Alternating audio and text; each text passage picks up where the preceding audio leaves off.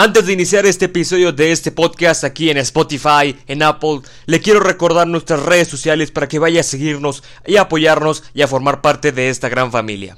En Instagram nos puede encontrar como Gera Gómez-10, en Facebook como Gera Gómez, en Twitter como Gerardo Gómez y en YouTube ya sabe cómo estamos. Análisis al tope.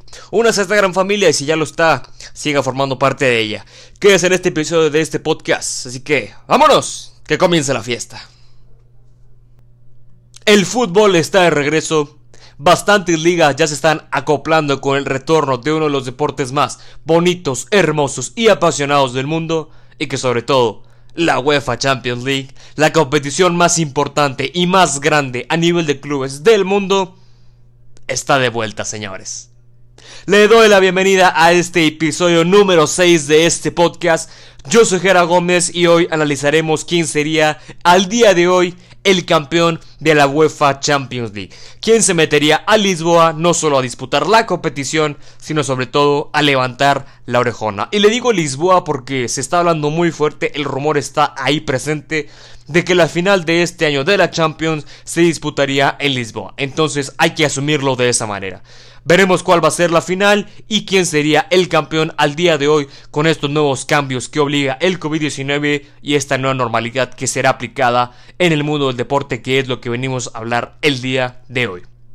Y antes de iniciar y meternos a fondo en la gran final y quién sería el ganador y por qué, quiero analizar brevemente quién sería, eh, quiénes son los equipos más que nada, quiénes son los equipos que ya están en la siguiente fase, en los cuartos de final porque no todos están. Faltan cuatro partidos de los octavos de final por disputarse, porque el COVID-19 obligó a un paro inmediato del fútbol y la UEFA Champions League se quedó a medias. Se quedó a medias, cuatro duelos quedaron pendientes. Manchester City contra Real Madrid, Juventus contra Olympique de Lyon, Barcelona contra Napoli y Bayern Múnich contra Chelsea.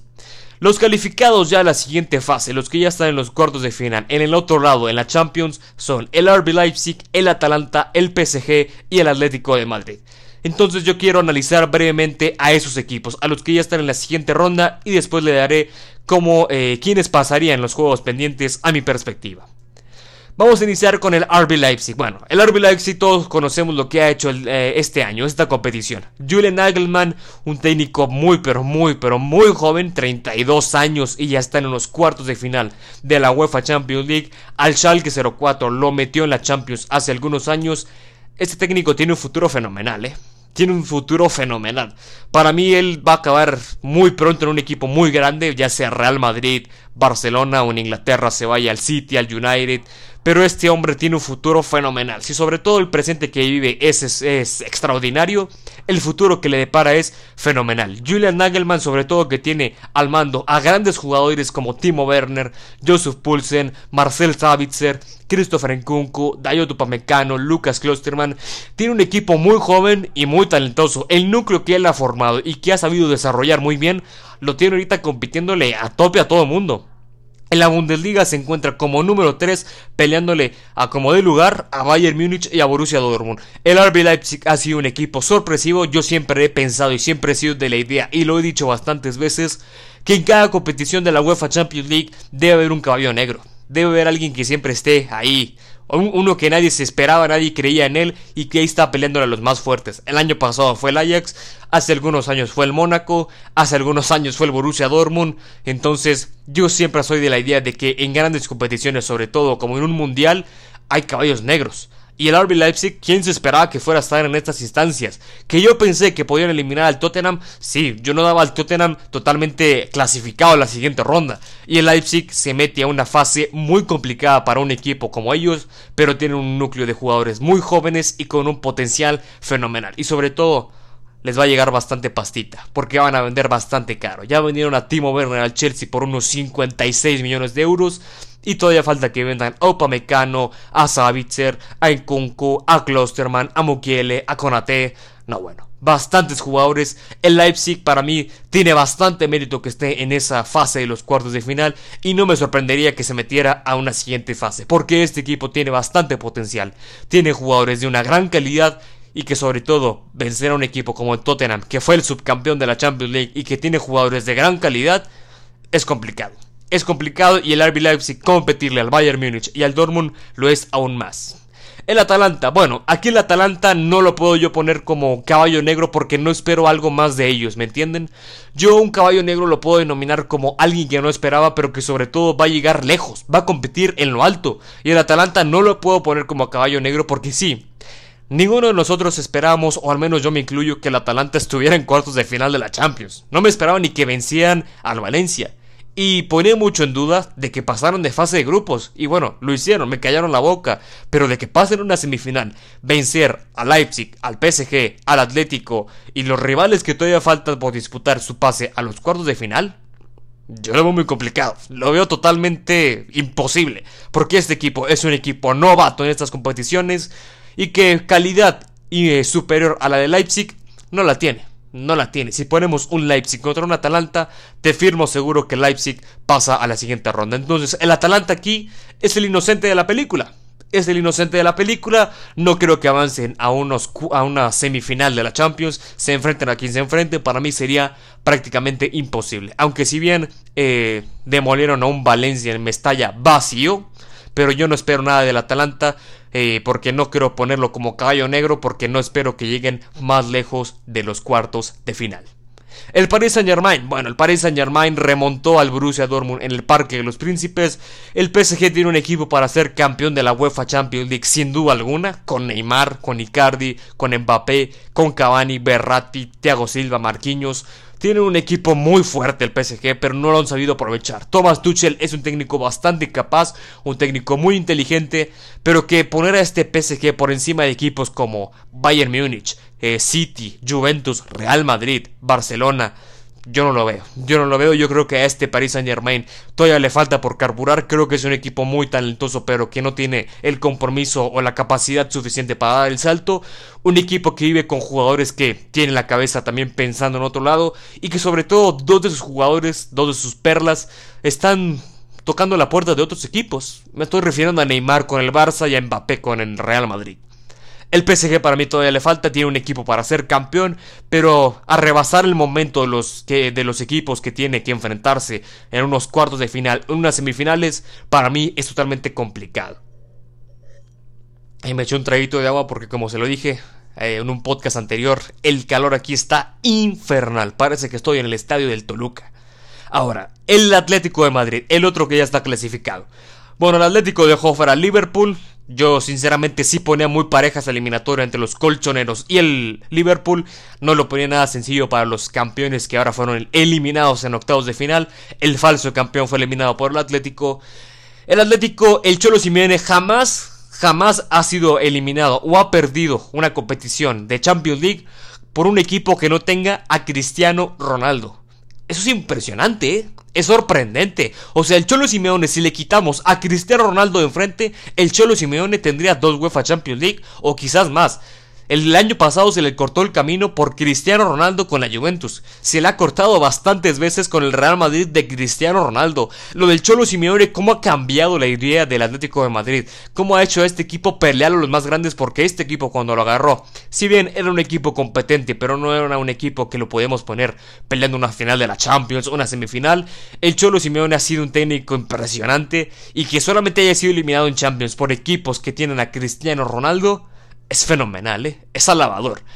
Pero yo no creo que el Atlético de Madrid tenga posibilidades eh, tan grandes para vencer a equipos tops, equipos que viven un momento fenomenal en este, en este año, porque sobre todo el Atlético de Madrid no tiene la cabeza solamente en la UEFA Champions League. El Atlético de Madrid está sexto de la Liga Española.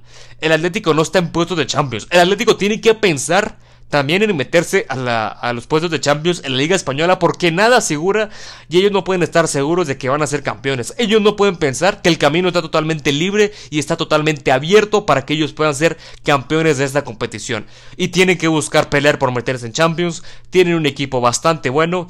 Gastaron 126 millones en un mismo jugador y el Atlético no se puede quedar fuera de la Champions League. Y yo veo muy complicado que teniendo la cabeza el Cholo en meterse en puestos de Champions y en buscar ganar esta competición de la Champions, veo muy complicado que la logren ganar.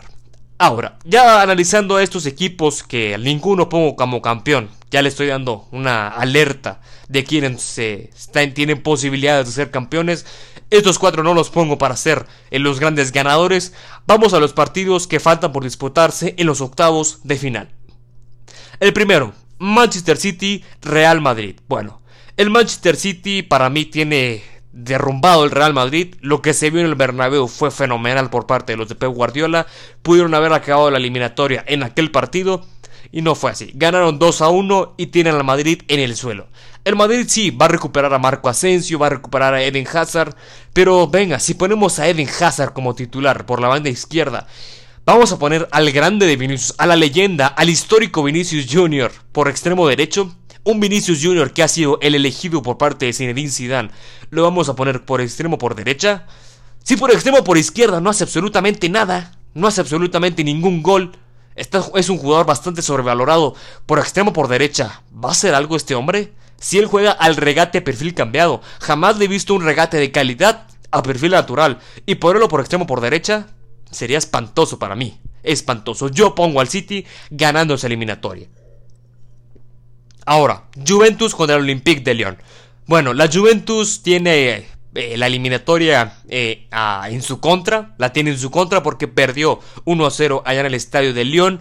Yo no esperaba que Lyon fuera a ganar ese partido, si se le doy sincero. Perdieron a Memphis Depay bastante tiempo. Depay, que es la cabeza de ese equipo y que parece que lo van a recuperar para este partido de vuelta. Yo veo que, la, que esta Juventus tiene bastantes ganas de llegar a una final de la UEFA Champions League teniendo a Cristiano Ronaldo, a la bestia, al monstruo, a Mr. Champions, yo creo que Cristiano Ronaldo se va a volver a echar al equipo al hombro y va a volver a remontar esta eliminatoria. Por eso yo creo que la Juve, sobre todo por el escenario que se vive, que tienen, no tienen tanta presión, sinceramente, no tienen tanta presión, el León la tiene en gran medida. Yo creo que la Juve la pasa. La pasa no con tranquilidad, pero sí la pasa por sobre todo por localía, por el plantel superior que tiene por el León. Yo creo que la Juve pasa pasa caminando. Barcelona-Napoli. Bueno, el Barça de Quique Setién, como ya lo he dicho, es un Barça bastante conservador. Un Barça que no le gusta sacar la cara, ni dar cosas sorprendentes, ni dar cosas que se le veía anteriormente, en generaciones anteriores. Este Barça de Setién no me gusta su forma de jugar. Toca el balón que hasta me ha, me ha hecho dormirme en un partido porque no sé cuándo demonios va a ser un tiro a puerta.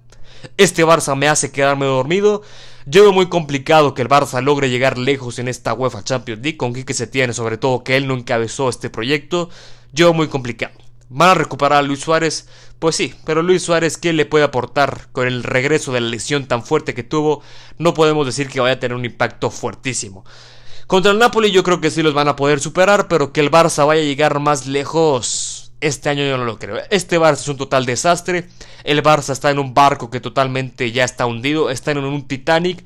Y yo espero que el Barça pueda. Yo sí, sí, sí quiero que el Barça llegue a una final de la Champions. Absolutamente. Porque soy aficionado del Barça. Pero tengo que ser realista. Este Barça no tiene equipo, no tiene la capacidad, ni la mentalidad, ni el juego para meterse a un partido como esos pero aún así eliminan al Napoli. Y Bayern Munich Chelsea, bueno, pongo al Bayern en la siguiente ronda. Yo creo que el Chelsea perdió muy feo en, en Stamford Bridge. Yo creo que el Bayern pasa caminando, están jugando muy bien y el Bayern pasa esa eliminatoria. Ahora, ya tengo aquí los clasificados, a los que están en la siguiente ronda, que son el Leipzig, el Atalanta, el Paris Saint Germain y el Atlético. Ellos calificaron disputando ida y vuelta. Y los que yo pongo en mi perspectiva de los que están en los cuartos de final, de los juegos pendientes que se tienen que disputar, pongo al Manchester City, a la Juventus, al Barcelona y al Bayern Múnich. Equipazos estos cuatro, ¿eh? Estos cuatro últimos mencionados equipazos. Creo que van a ser unos cuartos de final bastante peleados. Yo creo que va a ser un escenario y un espectáculo muy grande. Pero aún así, vámonos a meter ahora sí en los que estarían en la gran final. Nos vamos a saltar los duelos de los cuartos de final y de la semifinal porque pues no sabemos quién se enfrentará a quién. Eso influye mucho en el resultado de cuál vaya a ser la final y nosotros no sabemos eso. No lo sabemos, no me voy a poner aquí a hacer sorteos o a simular los duelos. Voy a ver por calidad de los equipos que ya están clasificados, por el potencial que les veo, por los cambios que repercute por parte del COVID-19 en este fútbol voy a decirle los dos que están ahorita mismo disputándose el título en Lisboa de la UEFA Champions League. Se los recuerdo, Manchester City, Juventus, Barcelona, Bayern Múnich, RB Leipzig, Atalanta, Paris Saint Germain y Atlético de Madrid. Ahora, vamos a ver a los dos equipos que están ahorita mismo jugando por el trofeo de la UEFA Champions League. Y esos son Manchester City y... Está nervioso, ¿verdad? Sí, lo veo nervioso, lo veo nervioso. Y Bayern Múnich. Manchester City y Bayern Múnich, yo los pongo a estos dos en la gran final de esta competición. Yo creo que son equipos bastante fuertes y que sobre todo los cambios le vienen, los cambios que por parte del COVID-19 le vienen muy bien a un equipo como el Manchester City y que sobre todo el juego que está sosteniendo el Bayern Múnich es un juego bastante clase mundial, legendario. Yo pongo a estos dos equipos porque, a ver, si vamos a analizar, el Leipzig ya lo dije que lo dejo fuera no creo que tenga para demoler al buen momento que viven los grandes equipos, sobre todo estos dos finalistas. Al Atalanta, ya lo dijimos, al PSG también y al Atlético también. A la Juventus, ¿por qué a la Juventus no la pongo? Bueno, la Juventus es un equipo que con Mauricio Sarri no me gusta la idea que tiene para jugar. Yo creo que Cristiano Ronaldo vive frustrado en la idea de cómo ataca y de cómo fusiona este juego Mauricio Sarri. Eh, yo creo que la Juventus no tiene ahorita el cargamento suficiente para jugar una final de la Champions. Me dolería porque yo quisiera ver a Cristiano demoliendo todo otra vez al mundo sin el Real Madrid. Y que quede claro que Cristiano era la dependencia que tenía el conjunto blanco. Aún así yo creo que con Sarri la Juventus necesita mejores jugadores, mejor armamento para meterse a estas competiciones. Y el Barça, bueno, el Barça ya lo dije con Setien, no le veo futuro, al menos esta temporada. Y el Bayern Múnich y el Manchester City, aquí le comento rápidamente por qué se están disputando la final de la Champions. La nueva normalidad, los nuevos cambios que repercute por parte del coronavirus obligan a que haya 5 cambios. Ahora va a haber 5 cambios en el mundo de fútbol. Pueden entrar 5 suplentes por 5 titulares. Y esto le apoya muy bien al Manchester City. Esto le viene de anillo al dedo a Pep Guardiola. Pero de anillo al dedo. Usted póngase a pensar qué equipazo tiene el Manchester City, las figuras que tienen, la cantidad de capital que tienen para invertir y los jugadores que traen y que son jugadores de una clase mundial. Tienen a Bernardo Silva, Kun Agüero, Gabriel Jesús, Raheem Sterling, Riyad Mahrez, Kevin De Bruyne, Kai Gundogan, Rodri, eh, Fernandinho. Tienen un equipazo, un equipazo y, y si aún así le contamos al lesionado Leroy Sané. Tienen un equipo bastante fuerte y que estos cambios le van a dar oportunidad y le van a abrir la puerta a las grandes estrellas que están en la banca, porque el City tiene un equipo repleto de estrellas, sobre todo en la parte delantera. Esto le va a abrir la oportunidad a esos jugadores y el City no va a tener un cambio tan diferente en la calidad de sus jugadores cuando tenga que hacer un cambio. Porque si sale, por ejemplo, si sale Raheem Sterling, entra Bernardo Silva. No, bueno, estos dos son unos malditos cracks. Son unos malditos cracks. El cambio de calidad no va a ser tan, tan fuerte, no va a ser un contraste bastante grande. Va a ser un cambio de calidad muy mínimo. Y yo creo que estos cambios, estos cinco cambios, le vienen a la perfección al City. Y porque sobre todo este equipo de Pep Guardiola sabe que la Premier League está perdida y Guardiola sabe que tiene que ir a por todas por la Champions. Porque tiene esa sanción de dos años de no jugar esta competición. Y Pep Guardiola quiere ir a por todas por esta competición. Porque la Premier ya la tiene Liverpool y sabe que se tiene que tirar a por todas por la UEFA Champions League. Y que por sobre todo su estrategia en la Champions y en la Premier es diferente. Él utiliza una alineación y una estrategia diferente que le funcionó contra el Madrid.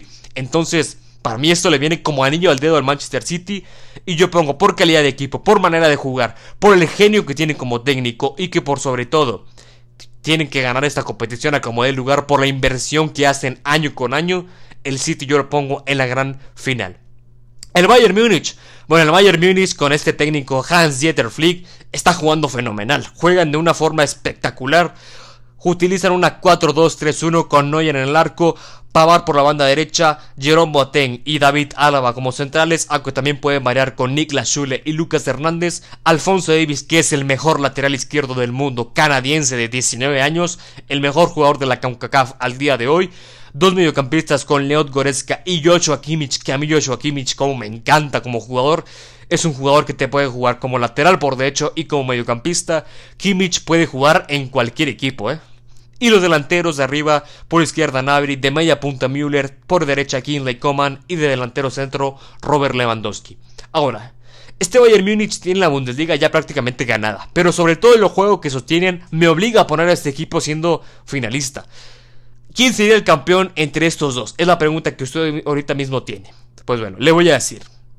Considerando los cambios que aplica por parte del coronavirus, la plantilla que tienen cada uno, cómo la pueden potencializar con el regreso a las canchas por parte de, ya que el regresa al fútbol, para mí el campeón de la UEFA Champions League al día de hoy es... es... El Manchester City. El Manchester City, sí. El Manchester City para mí sería campeón de la UEFA Champions League 2019-2020 porque el Manchester City, en mi parecer, no solo por los cambios que le favorecen los cinco cambios, yo creo que tiene un equipo que le va a competir muy bien a cualquiera en esta competición de la Champions y que por sobre todo a un técnico como Hans Dieter Flick le pesaría el escenario de una final de la UEFA Champions League, cosa que a Pep Guardiola no le pasaría y que a bastantes jugadores del City tampoco, porque son jugadores experimentados ya con una eh, experiencia bastante fuerte y bastante grande, jugadores de una calidad enorme y que se han juntado y que han sido, bueno, el éxito que tienen lo eh, revela más que nada. Yo creo que al Bayern Múnich le pesaría el escenario de una final de la Champions, sobre todo a Hans-Dieter Flick, que si bien no va a haber público, no, no le va a pesar la presión de la gente, sí, pero el escenario le va a pesar a este técnico. Y a Guardiola, pues ¿qué ha hecho Guardiola? No, usted sabe lo que ha hecho Guardiola en el Barça, en el Bayern. Para mí, a Hans Dieter Flick le pesaría el escenario de esta competición a bastantes jugadores también como Alfonso Davis, Pavard pues ya fue campeón del mundo, pero yo creo que el City tiene un plantel más experimentado, con una gran calidad similar o al menos más grande que la del Bayern, y sobre todo Pep Guardiola se va a matar a por todas y centrarse solamente en ganar la UEFA Champions League, que es la única competición abierta que tiene para ganar y de demostrarle al mundo que es un técnico para la historia, que es uno de los técnicos que será recordado como una maldita leyenda y que le va a decir a la UEFA, adiós tus malditos dos años de sanción. Este equipo va a demostrar que puede ser campeón de la UEFA Champions League. Eso es todo por mi parte en este episodio de este podcast. Espero le haya gustado este análisis. Espero que haya sido breve, sinceramente, sobre los equipos que están ya en, en la siguiente fase. Quienes avanzarían en mi parte por los partidos pendientes de los octavos de final cuáles serían los finalistas y quién sería el ganador de esta competición. Espero le haya gustado este episodio, compártalo con toda su comunidad, con toda su familia, sus amigos, su perro, su vecina, con quien quiera, compártalo, siga apoyándonos y siga uniendo a esta gran familia. Espero verlo en otro episodio, créanme, estoy muy agradecido que se haya tomado el tiempo de escucharnos y de llegar hasta acá. Es un honor para mí estar aquí con usted, se lo agradezco de corazón. Le mando un abrazo, cuídese y nos vemos en otro episodio. Adiós.